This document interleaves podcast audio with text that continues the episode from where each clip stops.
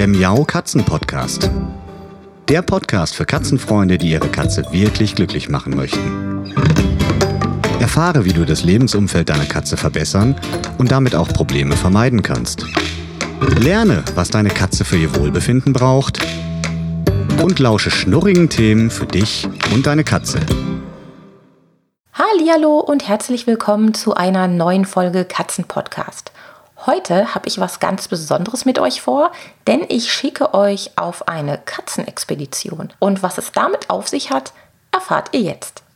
Das Wort Expedition benutze ich hier natürlich etwas im übertragenen Sinne, denn Expedition bedeutet eigentlich sowas wie eine Forschungsreise oder ja, eine Expedition in unerschlossene Gebiete, aber das kommt dem Ganzen schon ein bisschen näher, denn es geht tatsächlich darum, die unerschlossenen Gebiete, also die unbekannten Bereiche eurer Katzen etwas näher zu erkunden. Und deshalb habe ich auch dieses Wort Expedition gewählt. Ich bin ja selbst ein großer Fan von Expeditionen ins Tierreich. Das habe ich als Kind immer sehr, sehr gerne gesehen und da ist mir dieser Begriff sehr positiv in Erinnerung hängen geblieben und deshalb möchte ich das Ganze heute auch so nennen. Vielleicht noch eine kurze Ergänzung für diejenigen von euch, die Expedition ins Tierreich nicht kennen oder denen der Titel nicht sagt. Das ist eine Natur Film-Doku, die jetzt mittlerweile schon seit über 50 Jahren im Fernsehen gezeigt wird. Und wer das noch nicht angesehen hat, dem kann ich das eigentlich nur ans Herz legen, denn da kann man wirklich ganz, ganz viel über Tiere, über Natur, über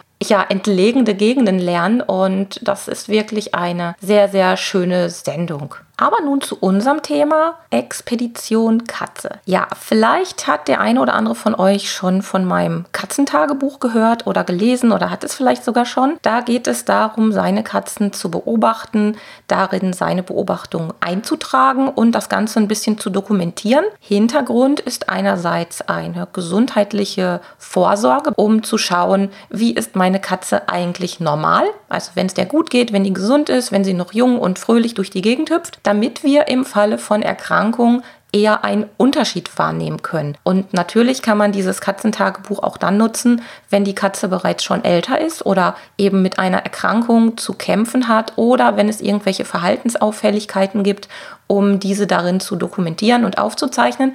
Denn ich weiß aus eigener Erfahrung, dass wir nur allzu gerne die Häufigkeit von bestimmten ja, Ereignissen im Katzenhaushalt nicht so ganz einschätzen können. Also wir haben einen ganz eigenen Eindruck. Mal als kleines Beispiel, wenn wir versuchen, unserer Katze ein neues Futter schmackhaft zu machen, dann werden die meisten von euch sicherlich damit anfangen und das ein bisschen unter das bestehende, bekannte Futter unterzumischen, damit die Katze sich langsam daran gewöhnen kann. Und häufig ist es so, dass man als Mensch schon nach zwei, drei Tagen das Gefühl hat, das hätte man jetzt schon wochenlang ausprobiert und es will einfach nicht funktionieren. Und das Katzentagebuch soll da so ein bisschen gegensteuern, denn drei Tage sind ja noch nichts, wenn es um eine Umgewöhnung geht, egal um welches Thema es sich jetzt gerade dreht. Und deshalb habe ich dieses Katzentagebuch entwickelt. Es geht also darum, ein besseres Gespür für den Normalzustand oder für den Ist-Zustand von seiner Katze oder seinen Katzen zu bekommen, um Probleme rechtzeitig zu erkennen oder eben Entwicklungen, Veränderungen besser begutachten zu können. Und das hat wiederum den charmanten Vorteil, dass wir im Falle von Erkrankungen oder Verhaltensauffälligkeiten viel genauer sagen können, was sich da verändert hat, wie sich da etwas verändert hat und vor allem, wann oder wie oft sich da Veränderungen zeigen. Jetzt werdet ihr vielleicht sagen, warum ist das so wichtig? Ich merke doch, wenn irgendwas anders ist oder wenn sich irgendwas verändert, hm, bei Erkrankungen zum Beispiel, wenn die Katze anfängt zu erbrechen oder plötzlich humpelt, das sieht man doch alles.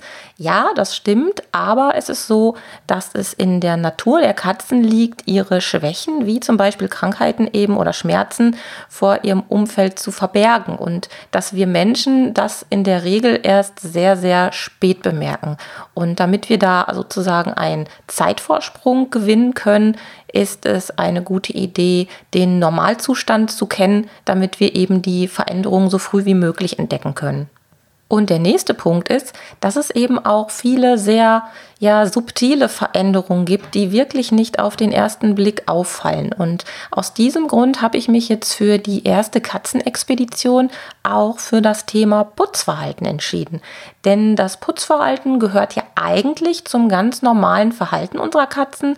Ihr kennt das sicherlich aus eigenen Beobachtungen. Die Katzen fangen irgendwann an, mit einem Pfötchen sich über die eine Gesichtshälfte zu streichen und zu lecken und zu schlecken und dann geht das weiter. Dann kommt die andere Seite dran, bis sie so ihren ganzen Körper und ihr Fell wieder ganz frisch und flott frisiert haben. Und ja, da könnte man eigentlich meinen, ja, wenn die Katze sich putzt, ist alles okay. Man sagt das ja tatsächlich auch so, dass das Putzen zum Komfortverhalten der Katze gehört und wenn die Katze sich putzt, ist es eines von mehreren Merkmalen, um zu erkennen, dass es der Katze gut geht. Ja, das stimmt auch eigentlich, nur gibt es halt eben auch Unterschiede beim Putzen. Und genau um die geht es jetzt. Das heißt, wir sind aufgerufen, unsere Katzen mal genau zu beobachten und anzuschauen und zu dokumentieren, wie oft sie sich denn putzen und die Feinheiten mal zu beobachten. Wie schnell sind die Putzfrequenzen? Wie bewegt sie sich? Welche Körperhaltung hat sie beim Putzen? Putzt sie sich ausgiebig und regelmäßig oder ist das eher so eine Spontangeschichte? Was sind so die typischen Zeiten? Wie häufig putzt sie sich? Ist sie dabei eher ruhig oder wirkt sie dabei tatsächlich manchmal hektisch? Und welche Stellen ihres Körpers putzt die Katze denn besonders. Und darüber haben wir dann die Möglichkeit, den Normalzustand zu erkennen, vorausgesetzt natürlich, eure Katze ist im Augenblick gesund und es gibt keine besonderen Maßnahmen oder besondere Erkrankungen, die schon gerade bei euch anstehen. Und dann kann man, wenn die Katze mal krank ist oder die Katze ein anderes Verhalten zeigt, sich genau dieses Putzverhalten nochmal ansehen und vergleichen und daraus seine Schlüsse ziehen. Als mein Pauli Anfang diesen Jahres operiert wurde, ihr habt das vielleicht mitverfolgt, da ging es ihm nach der Operation natürlich gar nicht gut. Und das war wirklich dramatisch und ich möchte da gar nicht weiter drüber jammern. Ihr kennt die Geschichte schon. Ähm, aber interessant daran war, dass er mehrere Tage gebraucht hat, bis er zu seinem typischen Putzverhalten zurückgekehrt ist. Und das war auch für mich so ein Moment, wo ich mich wahnsinnig gefreut habe, als ich gesehen habe, dass er wieder anfängt, sich zu schlecken und zu putzen, was natürlich mit einem Kratzschutzkragen für eine Katze auch ein bisschen schwierig ist. Das ist nochmal ein ganz anderes Thema, wenn die Katze notgedrungen an dem klassischen Putzverhalten quasi gehindert wird. Aber es war einfach schön zu sehen, dass er wieder Interesse hatte, sich zu putzen und zumindest an die Stellen ranging, die er trotz des Kragens erreichen konnte. Diese Veränderungen bei Pauli, also das Einstellen des Putzens nach der Operation bis zu dem Moment, wo er ja mit Mühe mitsamt seines Kratzschutzkragens wieder mit dem Putzen angefangen hat. Das war zu erwarten und das ist auch einleuchtend und normal. Aber es gibt natürlich auch andere Situationen, die zu einem veränderten Putzverhalten führen können. Und da das Putzen selbst zum ganz normalen Verhalten der Katze dazugehört, ist es eben besonders schwierig zu erkennen oder rechtzeitig zu erkennen, wenn sich da irgendetwas verändert hat. Das kann zum Beispiel passieren, wenn die Katze Flöhe hat. Und da muss noch nicht mal viel Flohkot oder tatsächlich schon Flöhe zu sehen sein, sondern das kann ganz langsam anfangen und man merkt einfach, hm, irgendwas stimmt da nicht. Die Katze putzt sich irgendwie mehr. Manchmal kratzt sie sich auch, aber das kann sich eben auch durch verstärktes Putzen zeigen. Dann gibt es natürlich auch psychische Probleme oder psychische Veränderungen, die zum verstärkten Putzen führen können. Und da sind wir als Halter aufgerufen, unsere Katzen ganz, ganz genau zu beobachten. Jetzt muss man natürlich nicht direkt bei jeder Veränderung des Putzverhaltens direkt mit einer dramatischen Erkrankung rechnen. Und das ist auch wirklich gut so und etwas beruhigend daran, wie ich finde. Ähm, Parasiten sind nicht schön, aber gut, die kann man behandeln.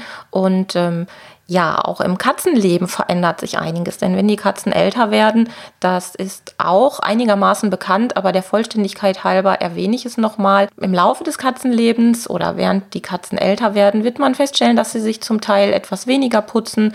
Das kann daran liegen, weil sie einfach nicht mehr so geschmeidig und so gelenkig ist. Okay, das wäre quasi noch zu verknusen, aber natürlich können auch Schmerzen die Ursache des Ganzen sein, dass sie also bei bestimmten Bewegungen einfach solche Schmerzen hat, dass sie sie vermeidet und dann ihre Putzaktivitäten entsprechend angepasst hat oder sogar ganz eingestellt hat. Und da hätten wir als Halter jetzt wieder die Möglichkeit, so früh wie möglich zu erkennen, dass unsere Katze überhaupt an Schmerzen leidet und mit ihr zum Tierarzt zu gehen, um das abklären zu lassen und untersuchen zu lassen, damit die Katze eben auch in höherem Alter als Katzenseniorin ein wunderbares und möglichst schmerzfreies Leben haben kann. Jetzt ist es natürlich so, dass wir im Alltag sicherlich nicht jeden Tag zu 100 Prozent aufmerksam sein können und unsere Katze da dauernd beobachten. Und das soll auch gar nicht sein, sonst würden sich unsere Katzen sicherlich noch bestalkt fühlen. Das wollen wir natürlich auch nicht. Aber man kann sich dem Thema etwas sensibler nähern und man kann natürlich auch andere Rückschlüsse ziehen. Mal als kleines Beispiel, ähm, wenn ihr jetzt eure Katze einmal gründlich beobachtet habt, so wie ich es jetzt eben anrege für die Katzenexpedition und das Putzverhalten beobachtet habt, dann kennt ihr ja den Normalzustand und ja, dann wird man das Thema erstmal sacken lassen. Ihr habt dann einmal geguckt, ihr wisst, was normal ist und wie oft sich eure Katze so in der Regel putzt und wie sie das so macht. Und irgendwann stellt ihr vielleicht beim Schmusen fest, und das ist ja was, was wir Katzenhalter eigentlich jeden Tag mit unseren Katzen tun sollten, beim Schmusen und beim Abtasten stellt ihr fest, dass die Katze Knötchen hat. Oder sie hat vielleicht sogar Stellen, die sich anders anfühlen, wo sich das Fell etwas stumpfer anfühlt, wo es vielleicht etwas kürzer ist oder wo vielleicht sogar Fell fehlt. Und da kann man jetzt wieder mal kombinieren und gucken, dann sieht man, dass da etwas im Busch ist. Das ist zwar schon ein Schrittchen zu viel, schöner wäre es natürlich, das schon eher zu bemerken,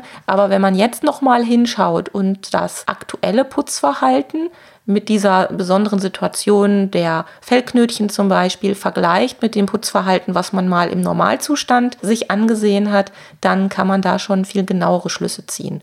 Und Knötchen im Fell sind ja gerade bei Halblanghaar- und Langhaarkatzen problematisch und können auch sehr, sehr schmerzhaft werden und zu richtigen Verfilzungen führen, die sollte man also dann auch direkt wieder beheben und dann aber mal gucken, woran das liegt. Liegt das wirklich daran, dass sie sich nicht mehr so putzt wie bisher oder nicht mehr so gründlich putzt oder weniger putzt, weil sie sich anders bewegt? Hat sie vielleicht irgendwelche körperlichen Einschränkungen, die dazu führen? Oder hat sich vielleicht ihr Fell verändert, dass sich dadurch die Knötchen entwickelt haben? Also da kann man schon wieder viel mehr angucken, als wenn man einfach nur wartet, bis irgendwelche ja großartigen Probleme oder sichtbare Probleme entstanden sind. Also fassen wir mal zusammen.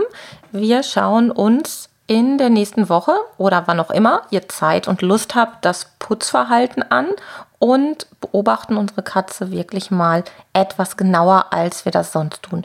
Wir schauen uns an, wie fängt sie an zu putzen, was sind so die typischen Zeiten, wenn sie sich putzt. Ich sag mal zum Beispiel nach dem Fressen ist eigentlich so eine typische Zeit, wo die Katzen anfangen, sich zu putzen und wie legt sie dann los.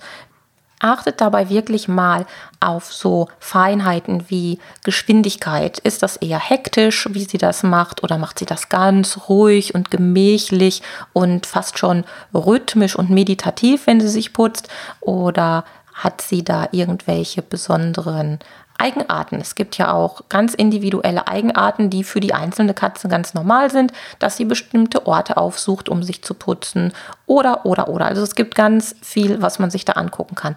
Wer ein Smartphone besitzt, heutzutage ist das Gerät ja ziemlich verbreitet, das kann man auch wunderbar nutzen, um solche Putzsequenzen mal zu filmen da hat man dann nochmal wirklich eine schöne Möglichkeit, um die Details ähm, ja, zu konservieren für in ein, zwei, drei Jahren, wenn man das dann vielleicht mal braucht, um das zu vergleichen. Oder ihr fertigt euch einfach eine kleine Katzenskizze an. Das muss jetzt auch nichts künstlerisch Wertvolles sein. Ein ovales Ei mit vier Strichen als Beine und einer kleinen Kugel als Kopf mit zwei Dreiecken dran. Da dürfte man schon grob den Katzenkörper mit erkennen können und da könnt ihr dann einzeichnen, wie und wo sich eure Katze ganz besonders putzt. Und was auch ganz spannend ist, hört mal, ob ihr irgendwelche Geräusche wahrnehmt, weil äh, manche Katzen machen auch besondere Geräusche beim Putzen oder die Geräusche verändern sich von einem eher stillen und leisen Putzverhalten bis hin zu einem stark schmatzenden Putzverhalten. Sowas kann sich auch verändern und das kann man sich auch nochmal notieren. So, mit dieser Aufgabe schicke ich euch also nun auf die erste kleine Katzenexpedition. Schaut genau hin, macht euch Notizen und weitere Informationen zu diesen Möglichkeiten oder zu den Möglichkeiten, die ihr beobachten könnt, findet ihr auch in meinen Shownotes unter www.katzen-podcast.de. Ich wünsche euch eine schöne Woche und sage bis bald. Tschüss! Das war eine Folge des Miau Katzen Podcasts von Sabine Rutenfranz.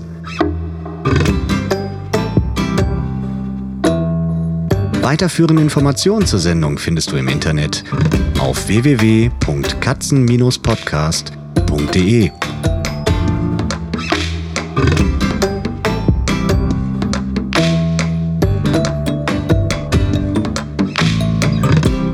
Und jetzt aus die Maus.